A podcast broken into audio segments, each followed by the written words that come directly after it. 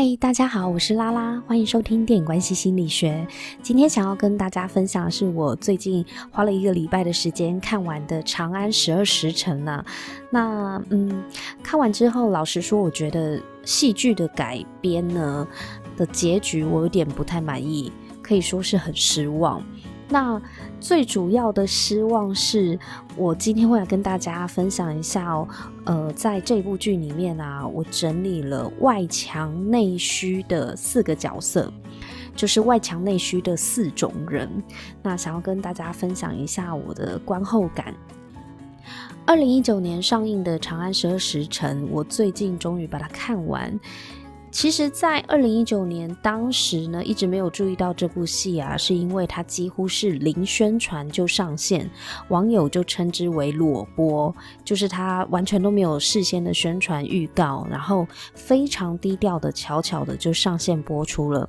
但是口碑和人气呢，扶摇直上。我通常对于这种历史剧啊都不是太热衷，除非它的口碑真的很好，人气非常的旺，大家都赞不绝口，我才会去看。因为啊，我对于历史剧并没有特别感兴趣，唯一比较感兴趣的，除非是历史上的名女人。我对于历史上的男人啊，或者是战争剧呢，其实兴趣不大。首先，我先来讲一下这部剧里面、啊，非常值得称赞的，就是它还原了唯美的大唐长安城。我觉得《长安十二时辰》最让我佩服的就是高度还原长安城的样貌。这部剧的服道化，就是服装道具和书画呢，都非常的厉害，不只是华丽而已，而是让我相信长安城真的就是长这个样子。所以看完了之后呢，就会爱上这个城市和这个时代。一般啊，看唐朝的影剧都会看到比较华丽的那一面，而且会聚焦在重点的人物身上而已，仿佛那些城市都只是背景装饰。可是，在《长安十二时辰》里面啊，长安这座城市才是贯穿全剧的主角跟灵魂呢。当时大唐帝国的首都呢，长安，它有一百零八个街坊，容纳了百万的居民。所以这一部戏讲的故事就是发生在长安这座城市里的一天。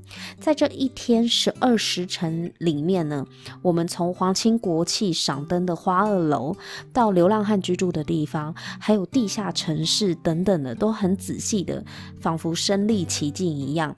那不管在里面看到的路人甲乙丙丁，或者是远方的。背景啊，没有一丝马虎的地方。全部呢都高度还原当代长安人的装扮和生活，所以我觉得在画面上是非常有说服力的，让观众呢也好像跟着在长安城待了十二个时辰一样。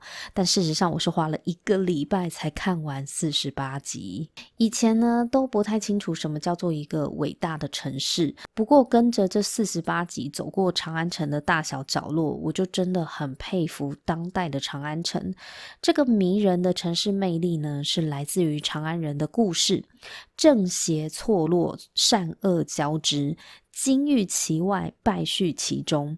但是仍然有人对长安城呢寄予厚望，有人会愿意守护长安城而死。这些人对长安的爱啊，才是让长安城伟大的原因。来讲一下故事背景。一部剧的成功啊，会让观众爱上这个时代。《长安十二时辰》的时空背景呢，就设定在大唐天宝三年，也就是唐玄宗的时期。里面呢，也影射了很多古代的名人，只是因为某种忌讳，他们把名字去掉了，好像是中国那边的限古令吧，就是不可以，呃，跟不可以诋毁历史上的人物啦，所以他们就只能够把名字改掉，然后改成谐音。那这故事大纲呢，是描述唐玄宗呢宠幸奸臣右相林九郎。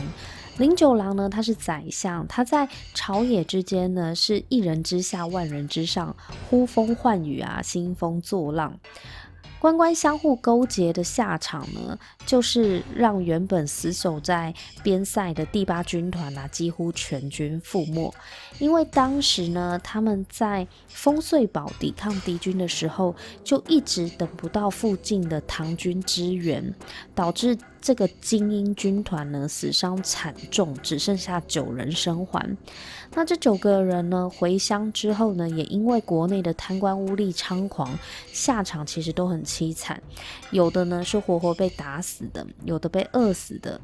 那他们都是曾经为国奋战的军人，可是最后下场都很凄惨落魄。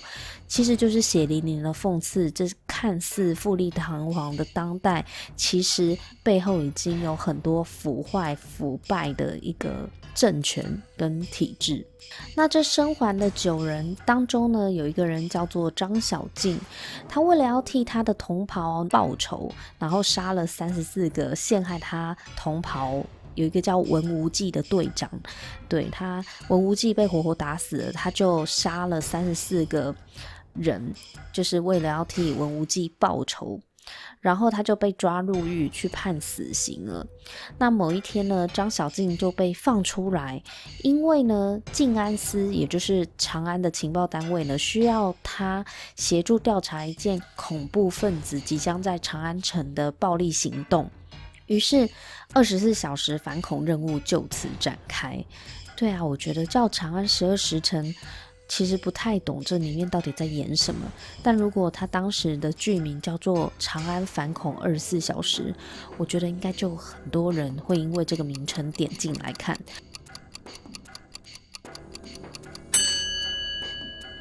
这部戏里面呢，几乎所有的主角都反对右相林九郎，认为皇帝呢，这个唐玄宗在那个时候呢，大家是称呼他为圣人。认为圣人呢，要林九郎代为执政是万万不可以的事情，而且多数的要角都支持太子。那剧里面的林九郎呢，他是化名啊。历史上唐玄宗当时的右相叫做李林甫，他确实是个奸臣，没有错。只手遮天的他呢，背地里就一直陷害皇帝的太子李亨啊。李亨就是后来的唐肃宗。他算是唐朝天子里面呢，命运最坎坷的一位吧。他被李林甫陷害到有好几次都是在生死边缘徘徊啊，一不小心呢就会被他老爸唐玄宗给杀了。历史上的这个太子李亨啊，在安史之乱的时候，因为他老爸唐玄宗跟杨贵妃就逃走了嘛。他在灵武呢，就即位成为皇帝，就是后来的唐肃宗。那他成为唐肃宗的这段期间呢，他的宰相就是李密，密是分泌的密。那在戏里就是易烊千玺演的李泌。李密呢，其实是一个非常有名的宰相哦，叫呃历史上号称神仙宰相。为什么叫神仙宰相呢？因为他原本是一个修道的山人，就是在山上修道的人，可是被请下山当宰相，而且他还辅佐了四朝的皇帝哦，是个很传奇的宰相。我是因为这一部剧就重新爱上了古代的诗文，因为在这部戏里面呢，有出现非常多的诗人，像有提到李白，虽然从头到尾李白都没有露脸，然后呃李泌的老师何坚，其实他的原型历史人物就是贺知章。贺知章呢，他是非常有名的诗人，但是他也是很有名的政治人物。因为唐朝的皇帝呢，都很喜欢重用文人，就是非常喜欢诗文啦。那我觉得唐玄宗他是一个非常特别的皇帝，因为他的艺术天分非常的高哦，他对于音乐啊、舞蹈啊、诗词戏曲都很重视。那他自己本身也很有才华，所以后人呢就称他为梨园始祖。为什么叫梨园始祖呢？唐玄宗他非常擅长作曲，写了最有名的一首歌呢，叫做《霓裳羽衣曲》。那杨贵妃呢，就用了这首歌编了一支舞蹈，叫做《霓裳羽衣舞》。所以我觉得他们两个可以组团了。皇帝伴奏，贵妃起舞，两个人呢就是艺术上的知己。而且唐玄宗认为杨贵妃非常懂他的歌，编的舞蹈呢都刚好符合他曲子里的意境和拍子的起落。唐玄宗和杨贵妃两个人都是能歌善舞的人，他们也对诗词啊、戏曲非常的喜爱，这也就是为什么杨贵妃能够集三千宠爱于一身的原因。除了她出色的美貌之外呢，她其实也是个艺术天分很高的才女，所以才能够抓住才子皇帝唐玄宗的心啊。那唐玄宗爱看戏嘛，所以在他的梨园栽培了许多戏曲人员和音乐的子弟，甚至于杨贵妃呢亲自培训这些人。以现代的角度来看的话呢，他应该就是大唐经纪公司栽培艺人的这种 feel 哦。所以唐玄宗又被称为梨园始祖。其实某种角度来说呢，他也算是演艺圈的祖师爷。大家如果有兴趣的话，也可以去看看其他关于唐玄宗的影剧啊，例如《王朝的女人》，就是在讲他与杨贵妃的爱情故事。《长安十二时辰》这部戏里面其实没有描述太多唐玄宗和杨贵妃的片段，但是整个长安呢，就是大唐帝国的缩影嘛。唐玄宗与杨贵妃的神秘色彩，就让人不禁好奇，这两个人呢，到底是怎样的一个人物？虽然历史呢，都把唐玄宗晚年的昏会推给杨贵妃这个红颜祸水，认为唐玄宗就是因为宠爱杨贵妃，所以才无心治国，让官吏呢胡作非为。嗯，我只能说杨贵妃真的很衰。我看完这部剧的心得呢，是觉得 有一点失望的。但失望的原因呢，主要是在于角色上面啦。如果说天宝三年的长安城啊是金玉其外，败絮其中的话，表面上是大唐盛世，但是百姓其实已经在水深火热的痛苦里面了。这种外强中干的空虚感，套用在这部戏里面的几个主角上面呢，我觉得是一模一样的，就是是相呼应的。所以我觉得看完之后会有一种。空虚、不甚唏嘘的感觉，所以接下来我就想要跟大家分析一下，我认为呢，跟长安城一样外强内虚的四个角色分别是哪四个？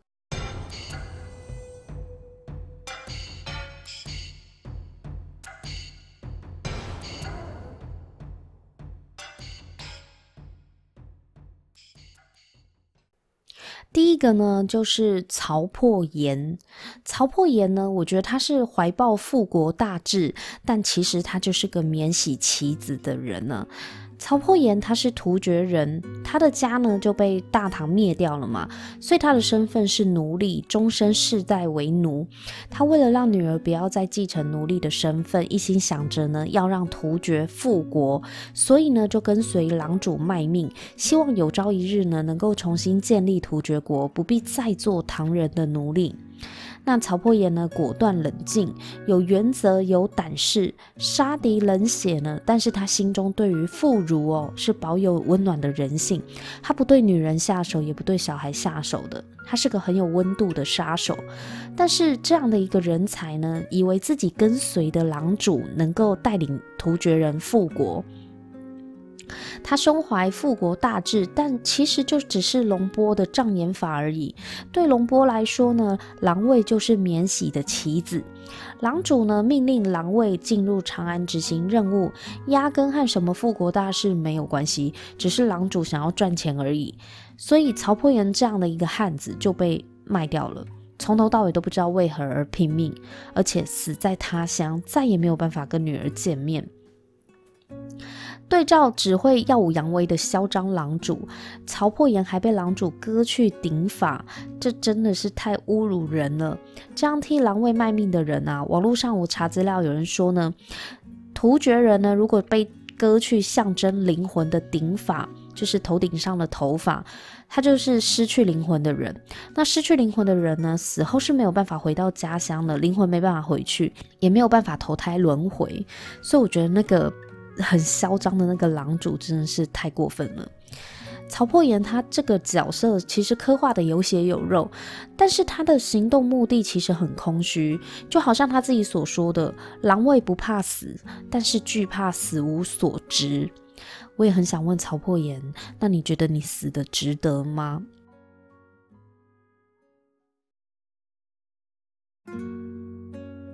第二个，我觉得外强内虚的角色就是龙波，也就是萧规啊。我觉得他是替友毁长安，但却只毁了一座灯楼而已。萧规在四十五集之前呢，我一直都非常的欣赏他。我觉得他是个聪明沉稳、有谋略、有又热血的年轻人。虽然从不同的立场来看，他想要毁掉长安、杀皇帝，可是我觉得他是个有信念、有原则的人呢，知道自己为什么而做，而且计划周延、缜密、果断决绝。从第八团的旗手到恐怖行动背后的 BOSS。个人风格都很强烈，重义气的他呢，非常有魅力，因此许多人呢甘愿追随他，认同他的理念。这么强大的一个士兵跟领袖，信念也很坚强啊。他相信皇帝不死，长安就没有办法重新振作，所以他就计划杀死皇帝。他用了三百桶的伏火雷，好像多可怕一样。原本萧规是要替第八团死去的兄弟毁掉腐败的长安嘛，杀掉昏庸的圣人跟这些官僚体制。结果呢，当他遇到了昔日的战友张小敬之后，他到头来呢，他到底毁了什么？他只毁了一座登楼而已。皇帝没有死，反而萧规自己为了第八团的棋子呢，就是冲出去找死。我觉得这个结局，这个下场真的很烂，让我觉得这么强的萧规其实也很空虚啊。本来以为他的意念会有多么的坚定不可动摇，结果当圣人皇帝呢一一念出第八团死去的战士姓名，他就泪流满面，感动不已，也失去了坚定的杀意。我很想问萧规，你到底是为了什么要杀皇帝啊？为了替第八团抱不平吗？觉得国家都忽略了第八团的死忠，捍卫国家的荣誉吗？那圣人其实还记得你们，念出第八团的名字之后，你是否就失去了做这一切的动机了呢？那如果是这样，就很像小孩子在吸引关大人关注一样啊，拼命的捣蛋使坏，只为了让爸妈看自己一眼。我心中的萧规就这样被皇帝收服了耶，所以从四十五集绑架皇帝之后的戏，我都觉得多了，因为都在拖延时间。萧规的下场跟后来的转变，我也觉得，嗯，一样是外强内空虚啦。好，第三个呢是张小静，我觉得张小静跟萧规是两个不同的极端哦。张小静他是替朋友守护长安。但是他最后其实只守住了皇帝不死而已。张小敬呢，在戏里人人称他为侠义豪杰，身为不良帅，统领不良人，感觉黑白两道都很熟悉，好像很吃得开一样。他跟萧规啊，就是两个极端，两个人呢都想替第八团的兄弟做点事情。一个呢是想要替第八团打抱不平，想杀了皇帝；萧规想要毁掉长安嘛。那张小敬呢是想要替第八团的兄弟们守护长安，因为守护长安一直都是第八团的任务跟信念。当年第八团苦战，就是因为想要守护他们心中伟大的城市嘛。所以长安今天面临恐怖分子的威胁，张小静心里面那种战士的心态又出来了。他想要保护长安的子民，就如同他自己所说的，兵就是要保护人民的。可是。他在追查狼尾的时候，他害死了多少人呢？他杀了很多唐朝的兵，就只是因为彼此立场不同而已。他也伤了很多百姓，因为他在这个查案的过程中，马车狂奔、乱跑啊、乱炸的。然后为了获取情报呢，他出卖了他自己的人，出卖了不良人卧底，让兄弟替他而死。他的同袍丁老三呢，也因为他而死亡。虽然不是他杀的，但是为了追查真相呢，确实有很多人因为他而死掉。是啊，他是拼死让麒麟臂失灵，让麒麟臂没有炸死皇帝。他想要守住长安，但是我觉得他只守住了皇帝而已。因为在那之后，在整件事情十二时辰过后。这个皇帝圣人呢，他还是重用右相林九郎，对于长安百姓的一切似乎都没有记在心上，所以造就了十年之后的安史之乱。在张小敬这一天的长安十二时辰之后，一切呢都还不是一样的堕落吗？但我觉得张小敬已经算是很仁慈的侠客了，只是他也让我认清，没有英雄是不牺牲无辜的。毕竟他在紧要关头那种挡我者死的气势，确实也杀了很多人。他是有信念、有原则的人，也有头脑，还有高超的武艺和过人的胆识。可是他的信念到最后，我就觉得有一点自欺欺人了，好像一切到了最后骑虎难下，必须要硬撑下去的那种。他不想要滥杀无辜，却看着奸臣滥杀无辜。但是你叫他把奸臣全部都炸掉，他又怕伤到无辜的百姓。这不是很矛盾吗？这些百姓没有跟着被炸死，难保哪一天不是被奸臣官吏给害死。你真的要他抉择，他就选择维持现状。虽然说他能够理解萧规要杀皇帝的原因，但是他也是认为不应该拖着百姓一起陪葬。可是他也没有想出办法要怎么让腐败的官场能够振作起来，所以他的英雄侠义呢，就只存在这一天十二时辰之内。他能确保长安安全就好了，不会有十几万人被炸死就好。我觉得张小静呢，说穿了也是一枚棋子而已。他是李泌的棋，也是徐斌的棋子，只是因为他是主角，所以看起来好像他做的事情正当了一些罢了。但是对我来讲，他的信念其实到最后我也不知道他在执着什么了。嗯，而且他真的有起到让皇帝痛定思痛去。反省自己的官僚制度是否要改进吗？真的有让长安这座城市再次重返荣耀吗？如果看之后的十年，十年之后的安史之乱，就知道一切都没什么改变了。那第四个角色呢，就是徐彬了。徐彬真的是一个很瞎的角色诶，他怀抱天下，但其实只是为了自己。我觉得这是这个戏剧改编的徐彬，真的有点莫名其妙。在小说里，徐彬其实在中途就领便当了，就是死得干脆。也死的有一个有一个说法，可是，在戏剧里面呢，把它改编成是最后的终极大 boss，我就觉得，嗯，好，如果他是大 boss 的话，确实冲击力还蛮强的。但是拜托给我一个非常强大的动机好吗？我觉得徐彬他大 boss 的这个改编呢。他没有配合一个很能够说服人强强大的动机的话，就会说不过去。当我发现徐斌才是暗中策划这一切的人，而且我觉得他策划的不留痕迹，还蛮厉害的。他常常因为一句话就给人家下了心锚，然后策动别人去采取他要的行动。我觉得这一点呢。让我严重怀疑他是不是神经语言学家？他真的非常会种下意念的种子，诶，如徐斌没有跟李奥纳多去学盗梦，真的是太可惜了。徐斌他的改编是被改编成他因为不满圣人重用林九郎为宰相，然后圣人去打压太子，他就觉得他自己呢比林九郎还要有谋略，可以胸怀天下。期许自己有一天也可以成为一代贤相，所以他就策划这么一个局，去调动狼卫啊、和服啊、萧规、张小静、毛顺等人去当自己的垫脚石。他图的是什么？就是图一个亲自向圣人推荐自己当宰相的机会。只是后来圣人不领情，就回他说。如果你真的这么厉害的话，你怎么到现在才是个八品的小官而已？结果圣人这句话就让徐斌气到要跟圣人同归于尽。后来张小静赶到要阻止他的时候，他又跟张小静说：“张小静，我觉得你应该要活着，你不应该只是个不良帅。以你的胆识谋略，你应该要当将军才是。我希望你活下来。”我觉得这是什么奇怪的动机呀？策划这么大的一个危险的恐怖任务，然后让张小静这一天之内呢，差点死掉好几次，你还说希望他活着？你知道张小静在这个途中可能一个不小心就嗝屁嘞，他活个头嘞，他很难活下去好吗？所以我觉得徐斌这个。理由跟动机真的非常的牵强。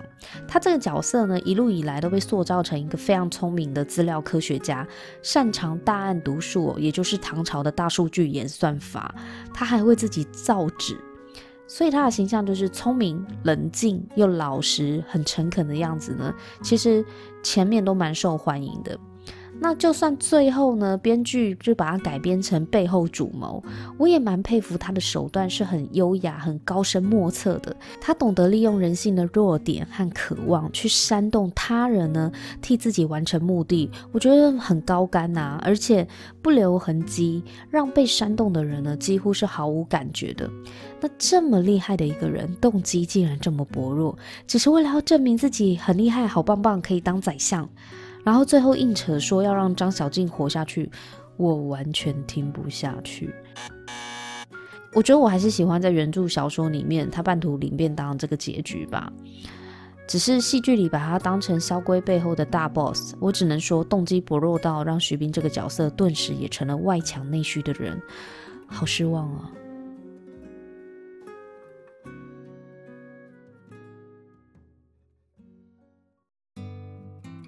除了以上四个我觉得外强内虚的几个角色之外呢，我也想要讲一下真正让我感动的两个人呢，一个是姚汝能，一个是崔器。我觉得姚汝能和崔器呢是令我蛮感动的两个角色哦。在小说里面呢，姚汝能不是内奸，但是在戏剧里面呢。编剧把它改编成姚汝能是右相的卧底，但是他从头到尾就是说明他只希望自己的仕途安稳就好，他没有要求有多么多么高的权位，他觉得自己就是安稳的当一个官就可以了。他原本是贪生怕死的形象，他替右相通风报信，背叛了李泌和太子。但是最后呢，他为了要救谭琪而差点丧命，只因为他觉得谭琪不该死，所以他就豁出去跟右小伟拼命了，一个人抵挡众人，被砍得稀里哗啦的，只为了救谭琪。而且他好像就是。被砍到有点残废，就是剩半条命这样子，差点死掉。虽然说谭琪最后还是靠李泌出现才得救了，但是如果没有姚汝能的话呢，谭琪是无法拖这么久的李泌来救还活着。姚汝能呢，在关键的时刻，他选择放弃自己的前程，只为了不要背叛自己的良心。我觉得这一点是挺可敬的。那另外一个令人尊敬的角色就是崔气。崔气一开始也是一直想着要怎么样续功，让自己能够闯出名堂升官，甚至还为了要立功呢，他撒谎把狼卫都一网打尽了，但其实漏了两个，他不愿意承认，最后被张小静识破。崔器呢，认为在李泌眼里啊，只有张小静才会做事，所以他就非常的嫉妒。在姚汝能的煽动之下呢，他就觉得在既然静安司呢就不把他当一回事，他就投靠了右相，去当右校尉的兵，离开静安司。但是崔器始终放不下在静安司的同仁，他心里一直觉得他要留下来保护静安司才对，所以最后。他是一个人去抵挡龙波手下的攻击，然后为了保护静安司的同仁和李泌呢，他就战死殉职了。所以崔器在静安司奋战的那一集呢，到最后我是默默的有流眼泪，因为我会觉得哇，他他真的很很尽忠职守，就是对静安司是很有感情的，很忠诚，然后也死得很悲壮。我觉得姚汝能和崔器都很真实，因为他们呢在前面就有透露，就是有流露出他们自己的私心跟私欲哦。可是我觉得这就是人性啊，他们也是为自己打算，为自己着想，而且官位也不是很高，他们也只能够默默的努力。他们不是一个非常有主角光环的角色，可是他们最后的选择就会让我看到他们。愿意跟随自己的良心去做出当下他们认为该做的事情，即便是会牺牲自己的性命，我觉得这是很不容易的事情。那也因为这样子的角色刻画就特别的动人。总体来说呢，《长安十二时辰》我觉得还是非常的好看的，因为它的剧情呢很悬疑刺激，而且画面跟场景非常精美，人物的对白和互动也蛮有趣的，是会让我想要马上看第二次的一部剧哦。四十八集，我觉得非常推荐大家去看，就是《长安十二时辰》一天的故事呢，就在这四十八集里面说完。那有很多老戏骨演员的对戏呢，也很精彩，斗智的过程呢也蛮过瘾的，所以我觉得是蛮值得一看的一部戏，推荐给大家。那今天就跟大家分享到这边，如果你喜欢的话呢，记得帮我在 Apple Podcast 打新评分和留言，我们下次见喽，拜拜。